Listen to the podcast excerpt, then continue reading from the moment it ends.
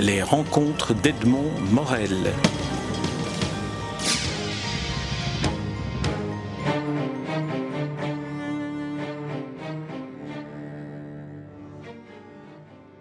Georges Lebouc, nous nous rencontrons euh, avec toujours un plaisir non dissimulé en ce qui me concerne.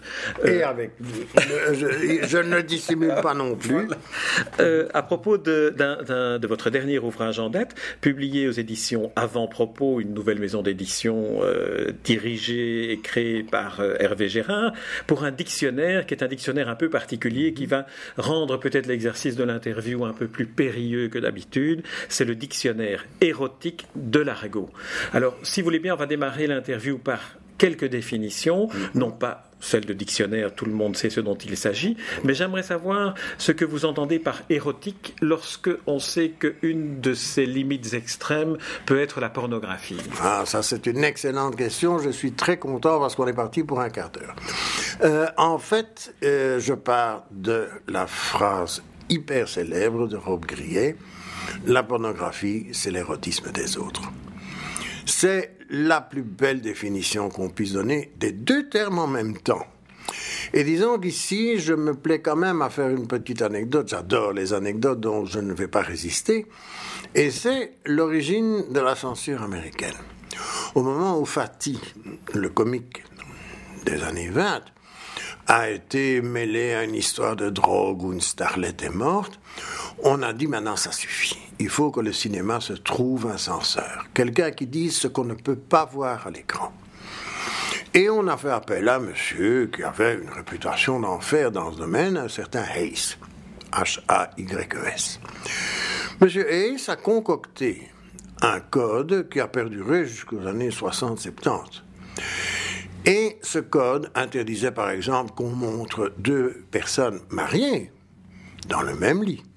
C'est pour ça qu'il y a toujours des lits jumeaux et une table de nuit entre les deux. On ne pouvait pas montrer d'armes à feu. On ne pouvait pas montrer, etc., etc. Mais au niveau du corps, il y avait une seule chose qui était interdite, c'était de montrer le nombril. Alors évidemment, personne n'osait montrer de nombril. Et on voyait des choses abominables parce que, par exemple, on, a une danse de Jane Russell qui est habillée avec un maillot euh, fait de crevés qui partent du nombril, dont le nombril est caché, mais tout le reste est visible. C'est encore bien pire que si on montrait évidemment des choses euh, crûment. Et bien entendu, on n'osait pas poser la question. Mais, mais, mais, un jour, on a eu la réponse. Et on a su pourquoi, en fait, le nombril était interdit. Monsieur s'était marié. Et vous vous souvenez sans doute qu'à l'époque, je parle des années 60, on disait toujours que les femmes traînaient leur mari en procès de divorce parce qu'ils euh, avaient été d'une rare cruauté mentale. Alors, madame Hayes n'a pas fait autrement que les autres. Elle est arrivée au tribunal, elle a déposé plainte contre son mari pour cruauté mentale. Ils ont dit oui, mais en quoi consiste cette cruauté mentale? Réponse de madame Hayes, elle figure dans tous les, toutes les bonnes histoires du cinéma, parce qu'il a toujours confondu le nombril avec le mont de Vénus. C'est clair et net pour lui, l'objet de la procréation, l'objet érotique par excellence, c'était le nombril. C'est, ça met toutes les censures au rencard, d'un coup sec. Ça balaye tout. Parce que, évidemment, ça prouve bien, comme disait Rob Grillet, que l'érotisme, euh, pardon, la pornographie, ce qui était pornographique pour M. Hayes, ben c'est bêtement peut-être érotique, et encore, pour moi, j'ai jamais vu quoi que ce soit d'érotique dans un nombril en plus, on pourrait citer aussi l'exemple euh, du cinéma japonais qui, ou de la représentation de la femme japonaise qui exclut la représentation du pubis alors que tout, tout le reste du corps peut être représenté. Alors, on a parlé donc érotisme et pornographie, et maintenant l'argot. Parce que de l'argot, il faudrait peut-être euh, essayer de nous expliquer pourquoi vous avez choisi de parler d'un dictionnaire érotique de l'argot. Oui. Mais disons qu'il y a plusieurs raisons à cela. La première de ces raisons, c'est que j'avais sorti, il y a environ quatre ans, un dictionnaire érotique de la francophonie. Alors, ce dictionnaire, pardon, ce dictionnaire euh, avait consisté à aller chercher dans tous les pays francophones, du Canada jusqu'au Togo, en passant par le Cameroun, la Belgique et la Suisse, euh, des expressions olé olé. Bon. Euh, évidemment, on m'a dit, mais il n'y a pas un seul terme de France dans ce dictionnaire. Mais oui, bien entendu, parce que je prévoyais déjà de faire celui-ci. Et donc, ce qu'on trouve ici, c'est l'argot français. Donc, les deux ouvrages se complètent. Et il se fait que euh, celui, euh, celui-ci, c'est l'argot, bien sûr, mais l'argot parisien en particulier, parce que quand on parle français, ben, il n'y a pas de terme marseillais ni alsacien. Hein. Bien sûr, en France, il y a des argots, et je suis sûr qu'il y a un argot breton érotique et un argot provençal érotique. Mais on ne va pas pousser jusque-là. Là, on entre en plus dans la dialectologie, donc ça, ça ne m'intéresse pas. Alors l'argot est aussi une langue qui est propre, en tout cas l'argot parisien, en tout cas, qui est propre aux policiers, aux truands, à un monde un peu interlope. Est-ce que c'est dans cet environnement-là que l'on va trouver ce vocabulaire érotique dont nous allons maintenant parler? oui, Mais oui et non. C'est-à-dire que on trouve évidemment euh, cet argot érotique dans le milieu interlope, mais principalement dans celui de la prostitution. Il est évident qu'on trouve de tout ici, hein, mais on trouve principalement cet argot-là vers les prostituées, puisque euh, ce qu'on appelle euh, vulgairement le pince-fesse, c'est évidemment ce dont vivent les souteneurs, macros, etc., etc. Alors, vous avez employé une première expression pince-fesse, donc maintenant on va entrer. Pas, de, pas, de fesses. Non, non, non, non. pince-fesse. Ah, oui, mais moi j'ai dit pas de fesses. Hein. Ah d'accord. Ah oui, oui, oui, oui, parce que le pain de fesses, c'est ce qui nourrit le macro. Euh, ce qui nourrit le macro. Hein. Ah. Hein, le, le, le, le souteneur utilise les fesses, le cul, de la prostituée pour se nourrir. Donc, c'est du pain de fait. Ça n'a rien à voir avec passer. Ça les intéresse pas de passer. Sauf s'ils tombent sur un vicelard qui a envie de passer la bonne femme. Mais ça, c'est autre chose. Alors, euh, on, va commencer, si vous voulez bien, par décrire un peu le, la structure de, du livre qui se partage en, euh, si on prend le début, une série, une série de chapitres. Et puis, chacun des chapitres est suivi d'exercices pour voir si, et là, on reconnaît là le professeur euh, éminent linguiste que vous êtes, qui est il faut vérifier si la matière a bien été assimilée. Alors ce que, ce que je vous propose, c'est peut-être pour euh, faire comprendre ce dont nous parlons, c'est de prendre le chapitre Honneur aux dames, et puis moi je vais lire euh, en, en, argot, la version argot, de certains des, propos. Alors, euh, suffit de zioter Lola pour entraver pourquoi j'en pince pour elle. Là, c'est assez assez simple. clair. Hein, hein donc, il suffit de, de regarder le, euh, Lola, Dolores, puisque c'est le diminutif de Lola, hein, pour comprendre pourquoi euh, je suis amoureux d'elle. Voilà. Alors, on va un peu plus loin, mais on reste toujours soft. Mmh, mmh, mmh. Elle a de ses quinquets à vous requinquer un allongé. Autrement dit, elle a de ses yeux euh, tels que euh, ça ressusciterait un mort. Alors là, on va un peu plus avant, et surtout des nibards qui défient les lois de la pesanteur. Et bien entendu, des seins qui ont tendance à pointer vers le ciel. Ce qui est très rare entre nous. Hein. Alors, euh, même sans effeuillage, on pige qu'elle est faite au moule de la tronche aux arpions et retour.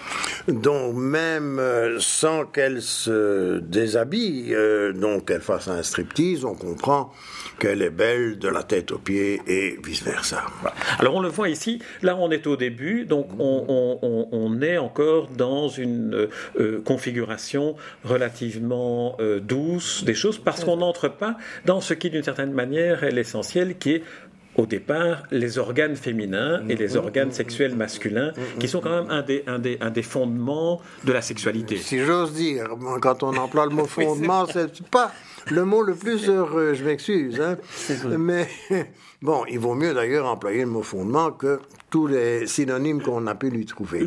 Mais oui, disons que j'ai voulu, en plus, en bon professeur, vous aurez compris, les exercices sont tout à fait loufoques et qui n'ont strictement rien. Ils sont d'ailleurs mon hommage à Alphonse Boudard. Alphonse Boudard est véritablement mon maître en matière argotique. Il a écrit une méthode à mimile, donc bien sûr une méthode calquée sur la simile pour enseigner aux profanes. Et bien sûr, il y a là, comme dans tous les assimiles, non seulement le texte, mais il y a en plus les explications. Alors j'ai voulu, j'ai poussé le luxe jusqu'à imiter sa, son procédé. Autrement dit, un argot qui défie toutes les règles de la bienséance, mais traduit dans une langue qui s'approche du XVIIIe siècle. Il a fait ça en collaboration avec Luc Etienne, qui était le spécialiste de la contrepétrie dans Le Canard enchaîné, et euh, tous deux connaissaient l'argot comme père et mère, et en plus, euh, ils connaissaient aussi la très belle littérature. Ce qui fait que, par exemple, ça commence, si mes souvenirs sont bons, par à s'expliquer sur le topol, et c'était traduit par Elle faisait commerce de ses charmes sur le boulevard Sébastopol. Et ça, c'est ce que j'adore, parce que ce contraste est immanquablement comique. Et j'ai essayé de l'imiter, vaille que vaille.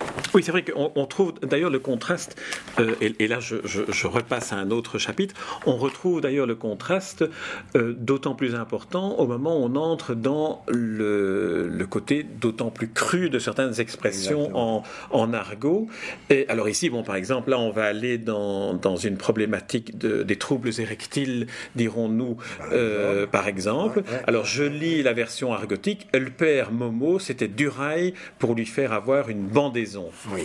Donc il était difficile pour le, vieux Maurice euh, d'arriver à ses fins euh, sur le plan euh, de la bandaison, donc autrement dit de l'érection. Voilà. Alors il y avait il y avait qu'avec Lulu la Gravos qu'il avait des fois le flageolet à la portière. Autrement dit, il n'y avait qu'avec Lucienne, qui était bien en chair, la grosse en réalité, qu'il parvenait précisément cette érection, dont son flageolet, on voit tout de suite de quoi il s'agit, qui était arboré. C'est une des nombreuses expressions, qui, un, nombreux mot qui désigne le, pénis. Tous les mots qui désignent quelque chose de long et d'un certain diamètre valent pour le pénis. Mais là, on y, on, y reviendra, parce que là, j'aimerais quand même qu'on aille plus, plus avant dans ce, dans ce vocabulaire-là. Mais ceci dit, j'aimerais bien lire la version euh, définitive qui se trouve dans le livre de la traduction. Seul y parvenait parfois Lucienne, qui souffrait d'un surcroît pondéral, ce qui, ce qui se disait en... Euh, oui, c'était la gravose. La gravose. La ah, gravose, oui. Gravose, qui est un des termes, un des procédés typiques de l'argot, c'est-à-dire le javanais, qui consiste à intercaler la syllabe AV au centre de mots. Et c'est ainsi que gravos, au départ, on se demande ce que c'est, mais si on sait qu'il suffit de retirer AV, on a la grosse. Et c'est comme ça que la pavute, c'est la pute. Hein, donc c'est tout, simple, retirez AV, vous avez le mot pute. Mais bon, les procédés sont innombrables et c'est ce qui rend cette langue absolument savoureuse pour le linguiste que je suis, et d'ailleurs pour, pour, tout le monde, tous les, tous les gens qui côtoient l'argot se régalent par l'imagination verbale exceptionnelle qu'il y a dans cette langue. Oui, la, formulation argotique qu'on connaît, le, qui est la plus familière, c'est le verlan. On met les mots. Le verlan, oui. Alors le verlan, ça c'est beaucoup plus complexe qu'on imagine, parce que on a le verlan ordinaire. D'ailleurs, le mot verlan lui-même est un mot de verlan, puisque c'est le verlan de Anvers. Ça c'est tout simple. Ça commence comme ça. Bon. Mais une fois qu'on a fait ça, on n'est encore nulle part. Parce que, évidemment, ça devient de plus en plus compliqué, étant donné que dans les banlieues, ils ne font plus que ça. Donc, une secondes, c'est une gonzesse. Ça devient déjà assez compliqué. Et puis, une femme qu'on méprise un peu, c'est une pétasse. Mais ça devient une tasse-paix. Alors, on a deux procédés déjà combinés ici, le suffixe as qui est toujours péjoratif, la grognasse, la poufiasse, euh, la pétasse, etc. Mais en plus, on verlanise, si j'ose dire, pétasse qui devient aspect. Et puis, et puis, et puis, ce n'est pas tout, parce qu'ils estiment qu'on peut encore compliquer les choses. Autrement dit, il y a du verlan, de verlan. Autrement dit, ce qu'on a appelé le veul, V-E-U-L. Le verlan du verlan, qu'est-ce que c'est? Ben, Ça devrait redevenir le mot original, mais ce n'est pas le cas. En fait, l'exemple type, c'est la femme. la femme qui devient la meuf, et qui devient, donc ça, la meuf, c'est le verlan, et en veule, donc en verlan de verlan, ça devient la femeux. Donc, femme, meuf, femeux. Vous voyez le style, on est parti pour la gloire. Hein. Et ce n'est qu'un des innombrables procédés, parce que l'argot a connu en plus le louchébem, le largongie, ça n'en finit plus. Le but est très simple, hein, ne pas être compris. Hmm. En général, de quoi s'agit-il? Ben, Il s'agit du langage des truands ou il s'agit du langage du sexe. Deux domaines où les initiés n'ont pas envie d'être compris des autres. Donc, bien entendu, ils, essayent de trouver tous les moyens pour qu'on ne les comprenne pas. Et c'est pour ça que, justement, c'est absolument savoureux de décrypter les moyens par lesquels ils y parviennent. Oui, je, précise aussi que dans, votre livre, dans ce dictionnaire érotique de l'argot, figure aussi une série d'explications sur ces différents procédés, dont le veul, dont, vous venez de parler. Mais j'aimerais qu'on revienne à la, bibliographie, si vous voulez bien, parce qu'on trouve là toute une série de, références d'auteurs comme Pierre Perret, la chanson, mm. comme Albert Simonin, entre autres le dialogue de film ou les romans policiers à partir de, ses romans, ou alors Auguste Le Breton, qui lui aussi a écrit une série de, de romans policiers dans les années 60 qui était marqué par cette. Par il y en avait un qui était archi célèbre, c'est et au sujet duquel il y a aussi une très belle anecdote, oui, à San Antonio bien sûr, qui a écrit un dictionnaire de l'argot, euh, mais pas uniquement érotique, hein, c'est argotique au, sens général. Mais si nous prenons par exemple le breton, il a écrit le fameux Rififi pour les hommes, hein, merveilleusement interprété par euh, Servet, qui était un de nos compatriotes émigré en France. Eh bien, il se fait que dans le Rififi, le Rififi a été confié à Joe Dassin. Or, Dassin était américain et on lui a donné le bouquin en français. Il n'a absolument rien compris. C'est peut-être Jules Dassin, le père ah, de Pardon, oui, oui, toutes mes excuses. Oui, oui, c'est bien sûr. Jules Dassin, qui, en bon américain, émigré à cause de l'affaire McCarthy, euh, se retrouve devant ce bouquin auquel il ne comprend que Pouic, pour employer un mot gothique. Et évidemment, euh, le breton avait d'ailleurs fait suivre son livre, je l'ai ici dans la version originale en série noire, d'un lexique expliquant, bah, euh, quand il a lancé du rififi pour les hommes, personne ne savait que rififi c'était bagarre. Donc il y a là une nécessité. Alors le pauvre euh, Dassin a été obligé de s'y mettre et finalement il s'en est tiré. Mais disons que c'est bien la preuve que c'est une langue de la même façon qu'on ne comprend pas le jive, hein, qui est l'argot des Noirs américains. C'est la même chose. Or, plein de morceaux de jazz chantés par des Noirs américains sont en jive, où on a des Eint, qui est mis pour I'm not, un des Wanna, qui est mis pour Want to, c'est évidemment très compliqué et ça nécessite chaque fois une initiation. Oui, à nouveau, l'argot est une langue qui est destinée à isoler la communication à l'intérieur d'un groupe en général de truands pour qu'elle ne se fasse pas comprendre par les, non-initiés, comme vous dites. Parmi les autres euh, auteurs figurant dans la bibliographie, Pierre Perret, à partir duquel on peut dire que la chanson a toujours été un vecteur, en tout cas la chanson érotique, a tout le temps été un vecteur et d'argot et d'érotisme. Certainement.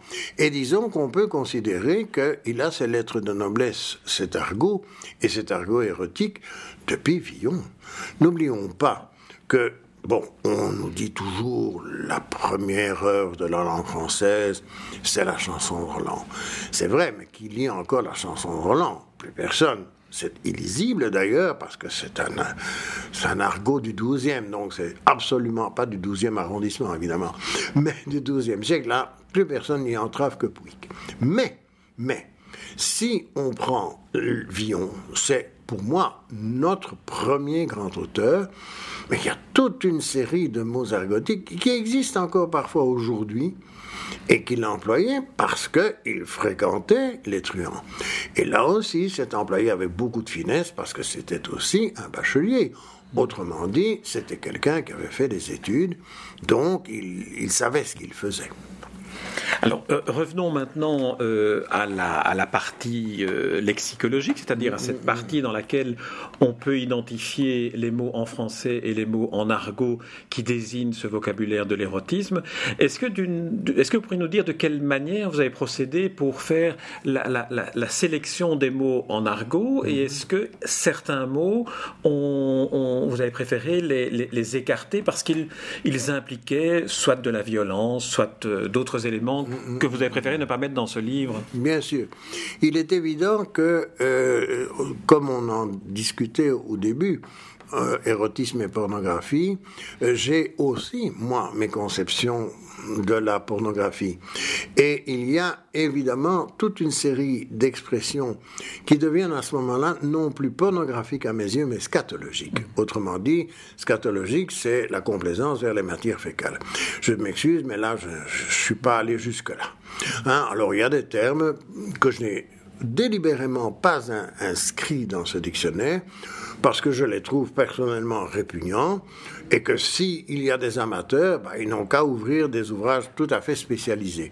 Ce n'était pas mon but. Mon but est, ne l'oublions pas, de faire d'abord de la linguistique même si j'ai aussi un autre but de le faire d'une façon amusante, mais certainement pas d'une façon crapuleuse.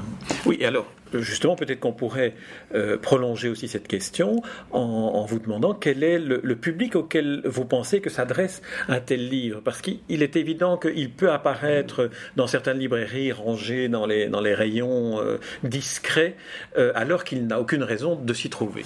C'est évident, et c'est tout le problème, parce que quand on fait un ouvrage comme celui-là, mais je vous dirais que j'ai personnellement visé le grand public, comme on l'appelle. Euh, mon éditeur a réagi de la même façon. Mon distributeur, qui est un des plus grands distributeurs en France et en Belgique, a réagi de la même façon.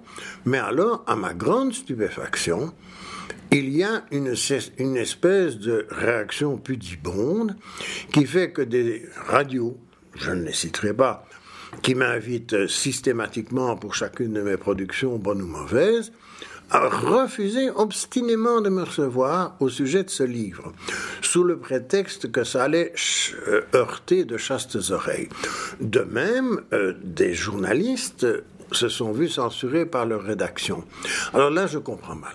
Je comprends mal parce qu'on m'a cité, par exemple, le fait que samedi passé, si je ne m'abuse, donc euh, euh, il y a deux jours, euh, il y a eu une émission sur l'échangisme à la RTB où, hormis le fait que les gens emportaient un loup, donc un masque sur les yeux, ben, ils se livraient à, tout ce qu'on peut imaginer comme copulation diverse.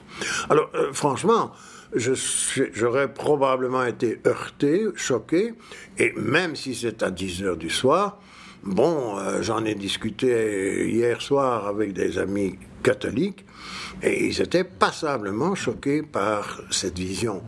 Alors, c'est allé infiniment plus loin que mes petites plaisanteries euh, assez gentillettes. Hein. Oui, d'autant plus que euh, vous le disiez, c'est un ouvrage qui est euh, fondé sur un travail scientifique de linguiste, mais qui est aussi, avec votre, le talent qu'on vous connaît, qui est aussi présenté de manière tout à fait plaisante. Et à cet égard, j'aimerais, peut-être que cela convaincra nos confrères journalistes de, de, s'aventurer dans, dans, le livre, un exemple qui est, parlons du préservatif.